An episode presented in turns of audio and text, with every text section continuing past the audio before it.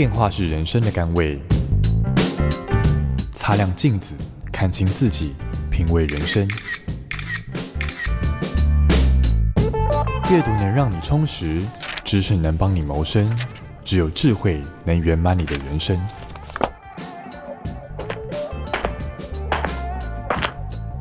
周末练金术。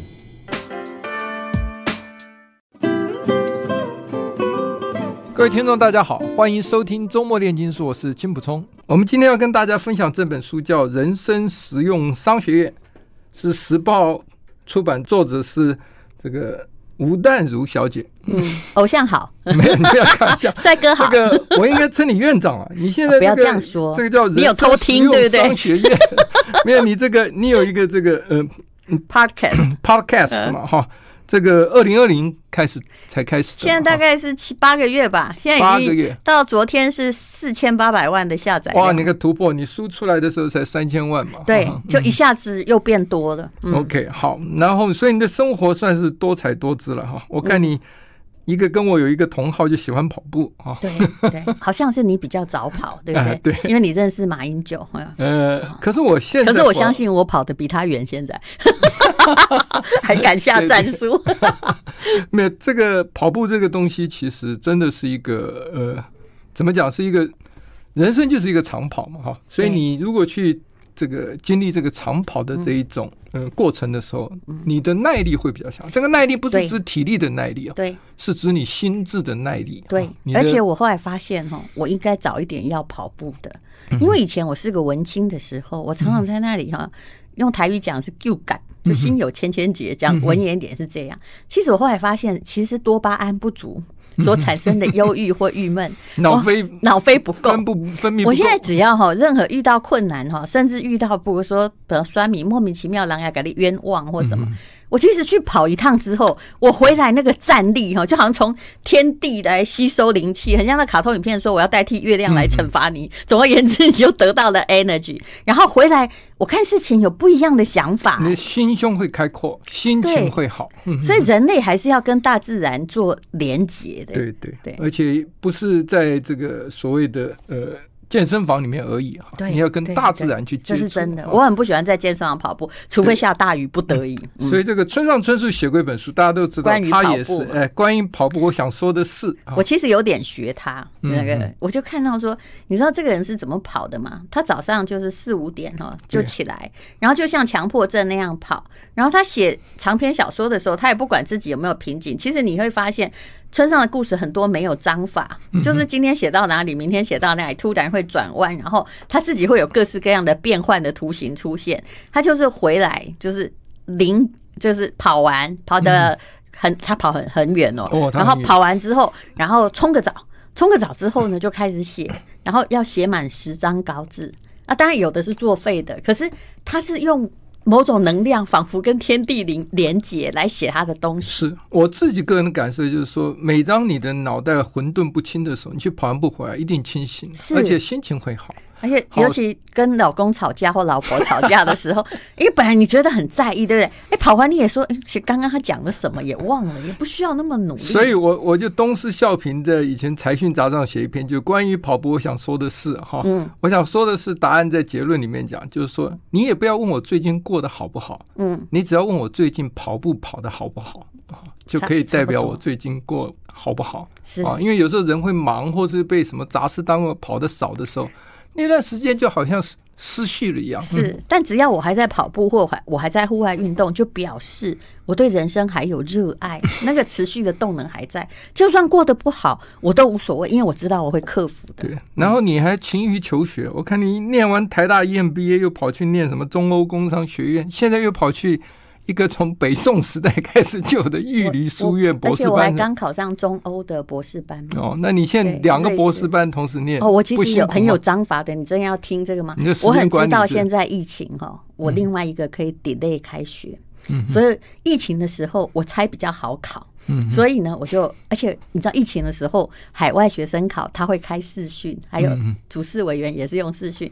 我很知道这时候不会有台湾学生去考，我可能会有优势，尤其我又是本校毕业的，所以我已经考上了。但是我就马上跟那个说说十月开学，我真心没办法去。我到现在一根疫苗还没轮到我，你想想看，我知道我好年轻，我只能这么说，我好这就是像年轻人一样，都还没有轮到疫苗的。然后呢，所以呢。呃，我明年再去，我先把学费缴了。嗯、那么我今年就开始写，因为那个湖南岳麓书院，那个千年书院，嗯、那叫什么？岳岳麓书院，就其实它是湖南大学的附属的岳麓三岳麓三岳，对对，它是朱熹的岳麓书院，也是曾国藩左宗棠的那个书院。嗯、然后我其实是本来我一年要飞五十二次啊，扣掉暑假至少三十八次，可是。我竟然在线上课程，就是在老师和同学的协助下，但是我有准时交报告，而且每天都发言，在刷存在感。我课程全部修完了，今年我打算可以写论文。等我论文写的差不多，对不对？那我才第二年嘛，那我就可以开心的去念商学院，在瑞士哈，他那个是两个月飞一次瑞士就可以。平常很多课程可能也是在比较近的，呃，上海也有课，就是我可以。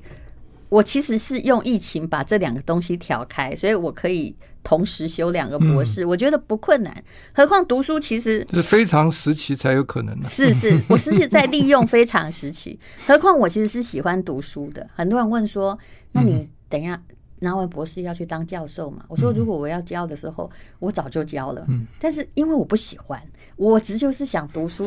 人生纯粹回复到一个做学问的喜好，或这个拿。”读书来自我挑战，不是很美好吗？是这个喜欢读人都能体会你讲的哈。这个读书不是为了什么目的啊，其实是让自己的这个身心都能平衡的哈，而且其实是在养老，自我的空中和自我的空间。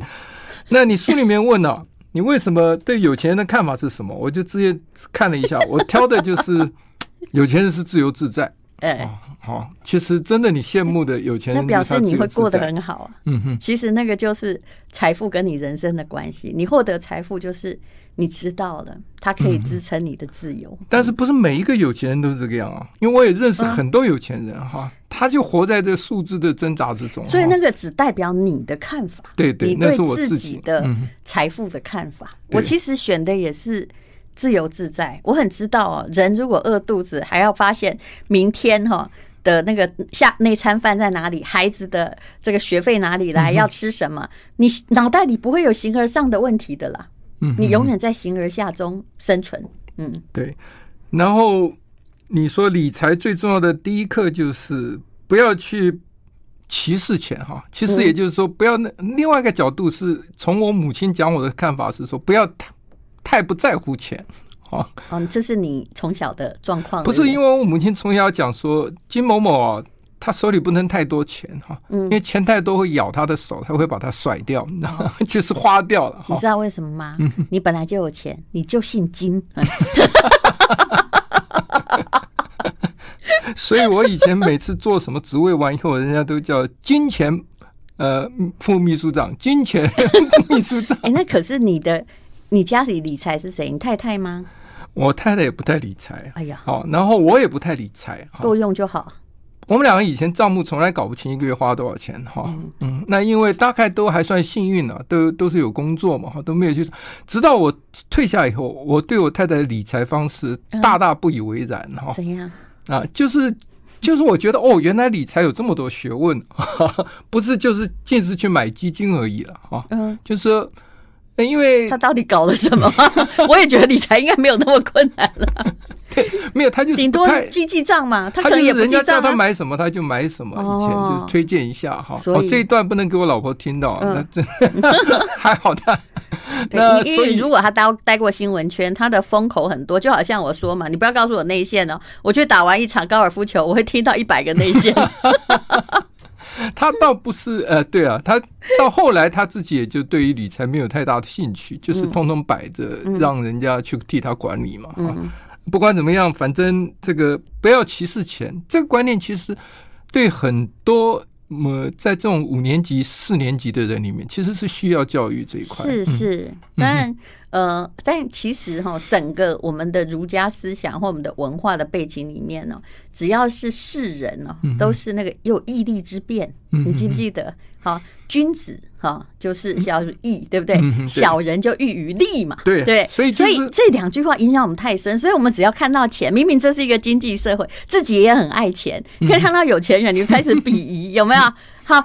哎，其实人家也不是天上掉下来钱砸中他。对，你要相信富有是一种能力。嗯哼，那这样你才能够正视你的经济状况。就是因为我们这个历代传统里面，我们呃要进入资本主义社会的思考，要要有一段时间的蜕变了哈。因为我们都是比较这种所谓儒家思想啊。但还好你都够够用的时候，你比较不需要进入思考。很多人真的开始遇到思考是你不够用，但是这个没关系哦。如果你年纪还很轻，你遇到不够用才思考，哎、欸，经济跟你的人生的关系，或甚至只有自由度的关联，你会发现，其实你的富裕跟你的自由是还是会成。如果你好好用，会成正比。呃，为了怕我太太的朋友听到又转述我刚刚讲的，我一定要补充一点哈。我太太后来开始这个对房地产有兴趣啊，也也有斩获哈，所以说她完全不懂理财哈，这个要有所修正。其实我觉得啊。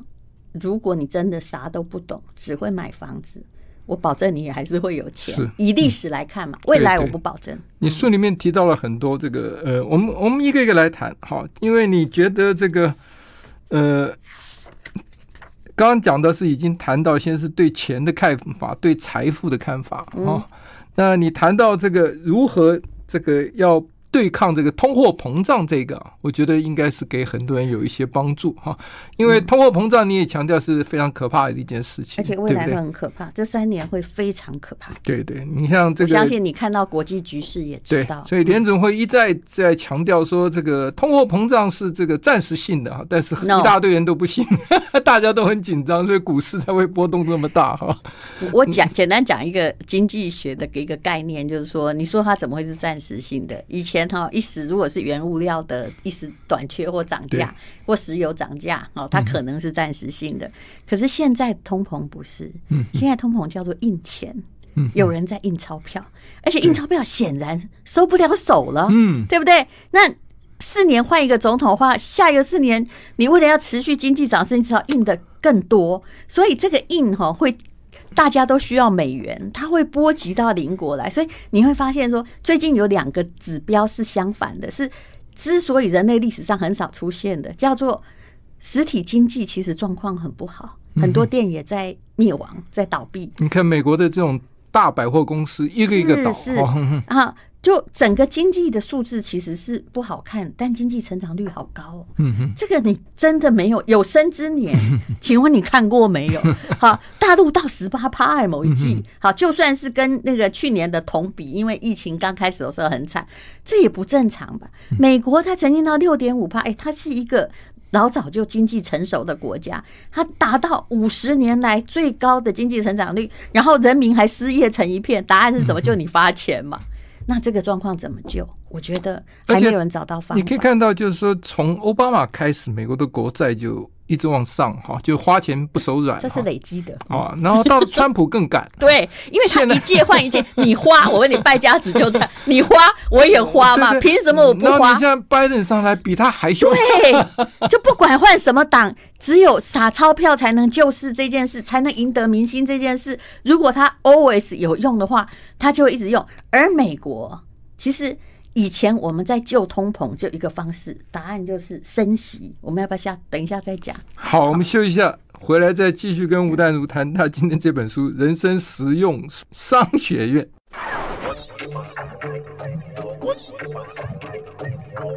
欢迎回到周末炼金术。我们今天是跟吴淡如一起谈他的新书《人生实用商学院》啊。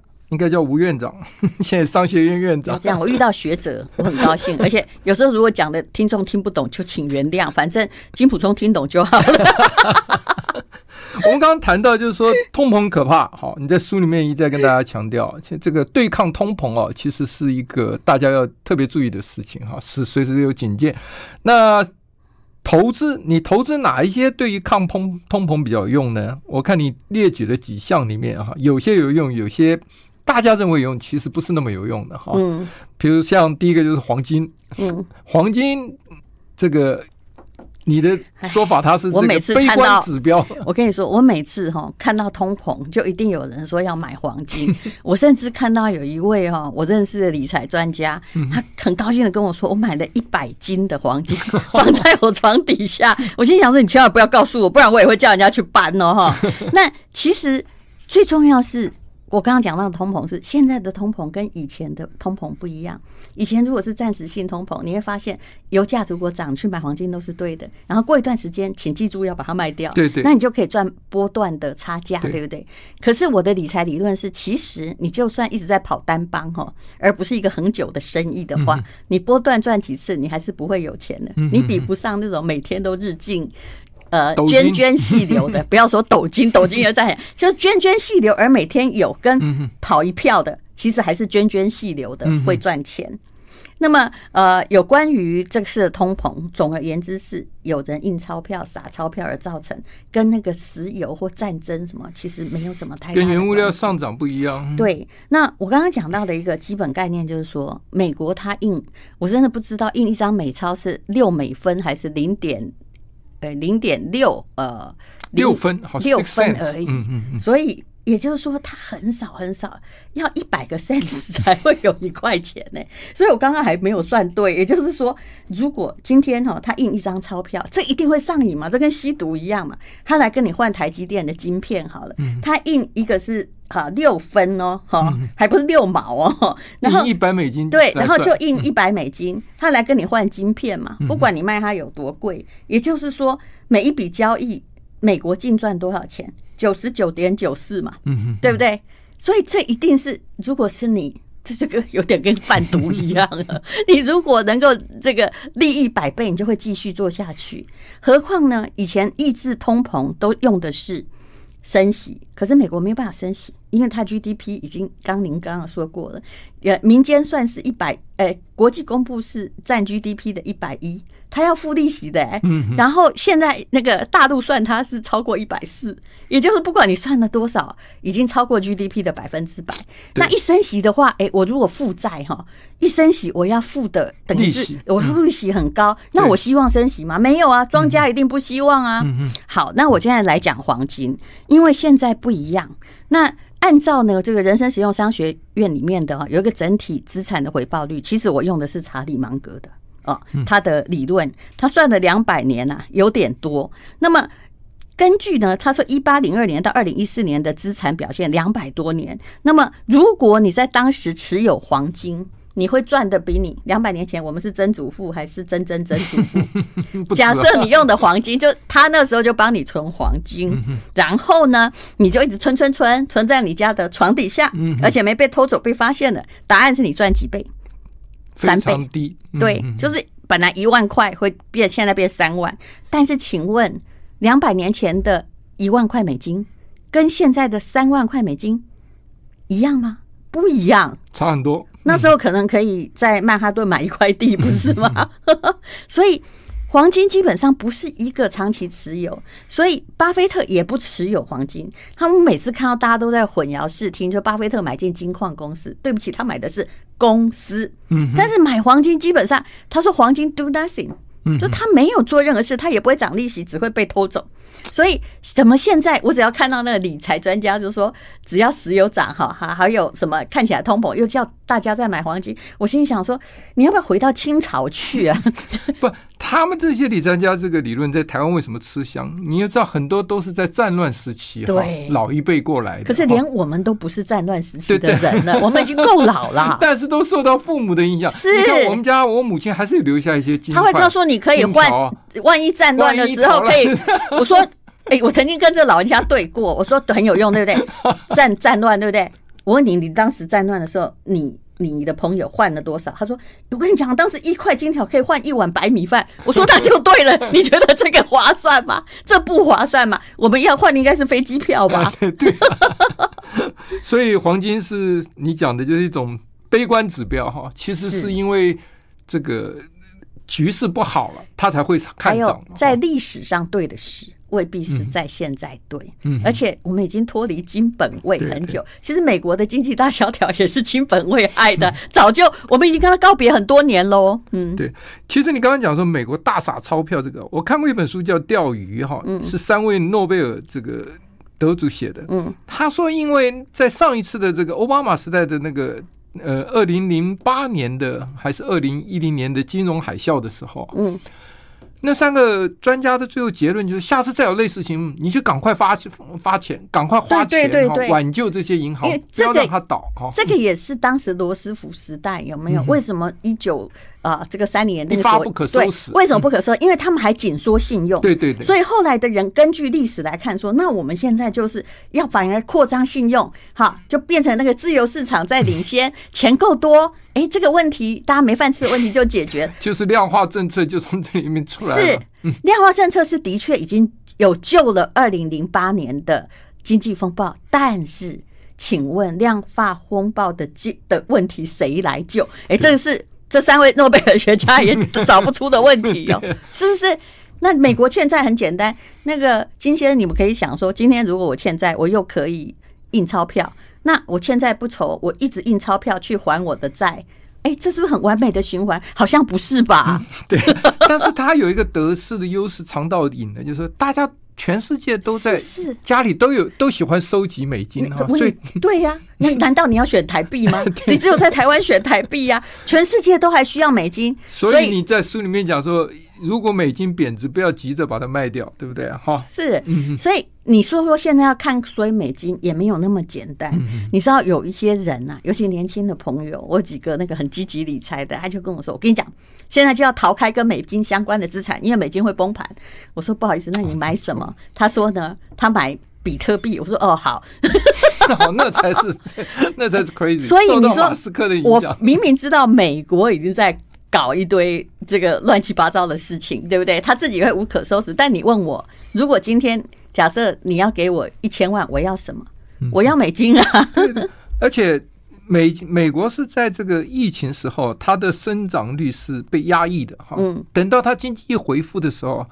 它的生长率就会起来，它的生长率一起来，它美金就会升值的。嗯，所以最近你可以看到，要不是它又在升啊，是啊，又又开始往回升了。台湾有时候就风吹草动，通常我们想要换换台币换美金的时候，都是已经台币增值到，哎，要把美金想要换回来，都是台币。上次前不久破二十八的人，很多人换，对不对？那它可能有到二十七点多，又回到二十八。其实你要去看长期的经济的状况，就是说，其实。台币并不会一直升值下去，我们会死，嗯嗯，对不对？我想这大家很清楚。对，所以你年轻哦，有有投资过汇率，所以你 我到现在还在投汇率，但是但是我看你书里面你那个汇率啊，有个小故事，我们休一下回来再来一起谈。I like 103, I like radio。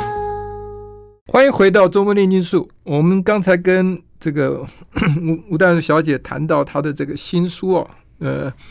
人生实用商学院，这是今年七月才出版的新书啊，里面谈到了刚才讲的，就是说汇率你也过有过这个呃专注投资的一段时间嘛。其实那个投时间很长，大概从一九九八年。一直到二零一八年，哦，你真的是 什么都有尝试过。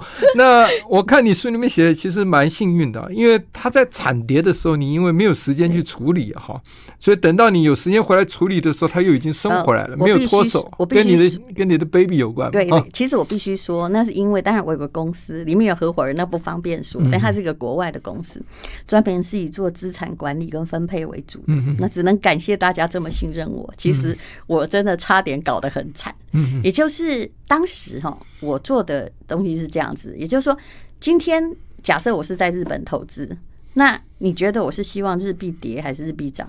其实这个问题很难回答，要看我怎么操作。对对。那当时呢，呃，很多人会说，哦，大家很多人都知道日本有房子，但其实它是一间公司。那么我在日本。当时我的操作算盘是算这样子，就是公司这笔资金是有，然后在某一个跟国外银行，假设我借日币只有零点九趴，你看你借不借？一定借嘛。那日本的当时的商用资产投报率毛利就不扣税，税前九趴，嗯，现赚很可怕，八点一趴，非常好。也是只要我搞到一笔钱来，就是他会赚八点一趴，而且我换的不是股市哦，我换的是实质资产。嗯，而且我去看那个日本的房屋线图，大概是从两千年已经到趴到谷底之后，其实也谷底就在那儿了。因为它的投报已经高到不会再让，只要你不要买错东西，不会有谷底。好，那就是有一笔投资的资金到那里，但是呢，那现金要怎么办？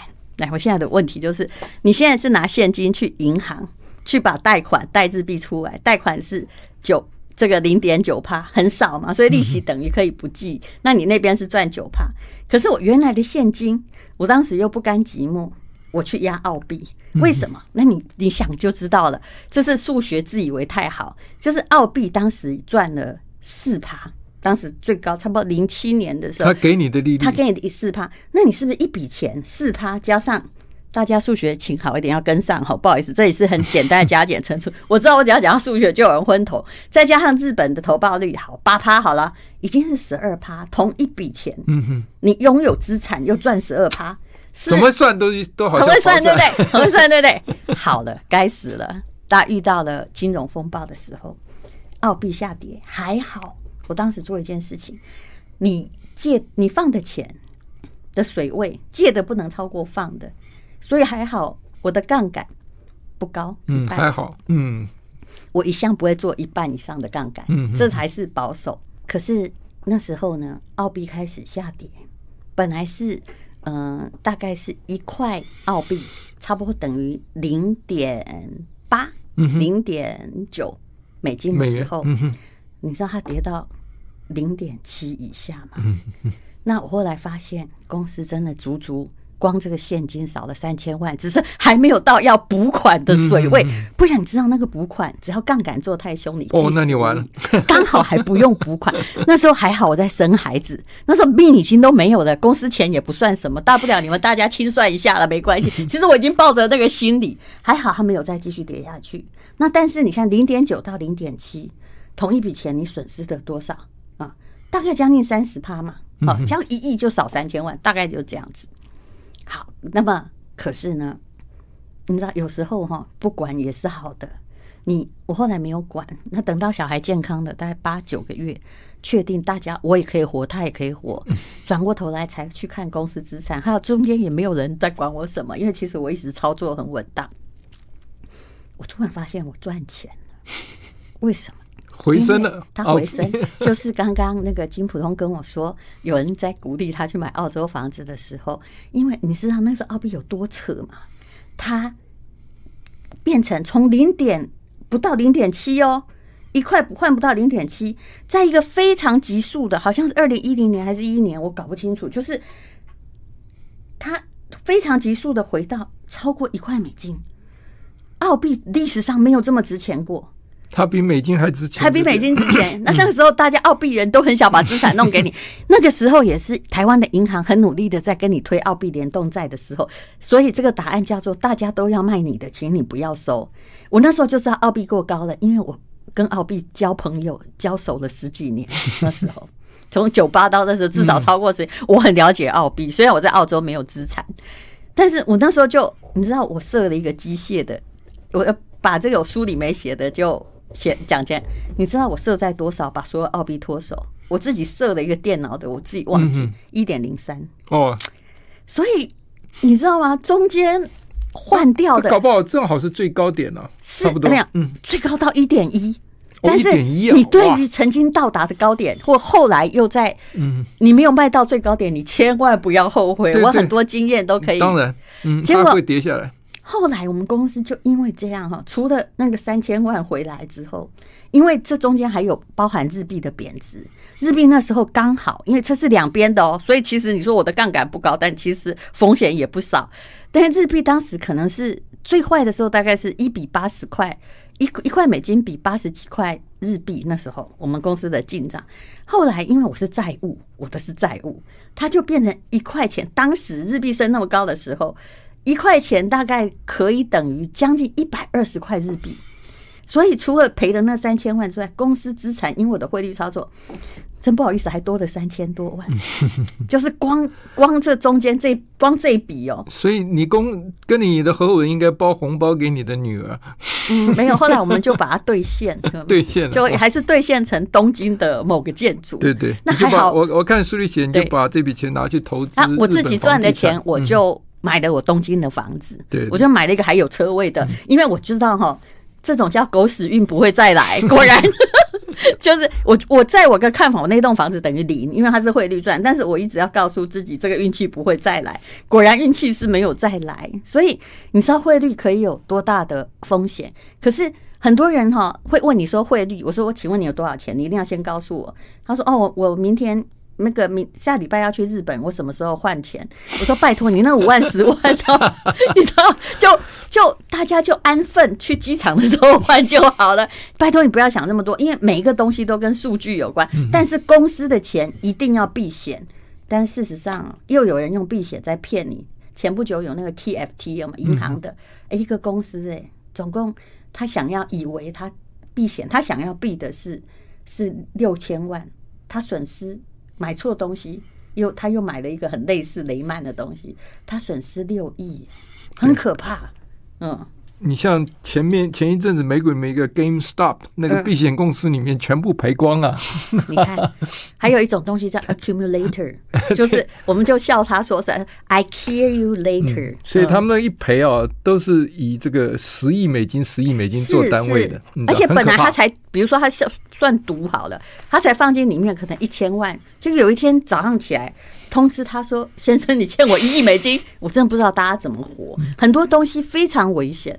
对，我们休息一下，待会回来再继续跟吴淡如谈他的新书《人生实用商学院》。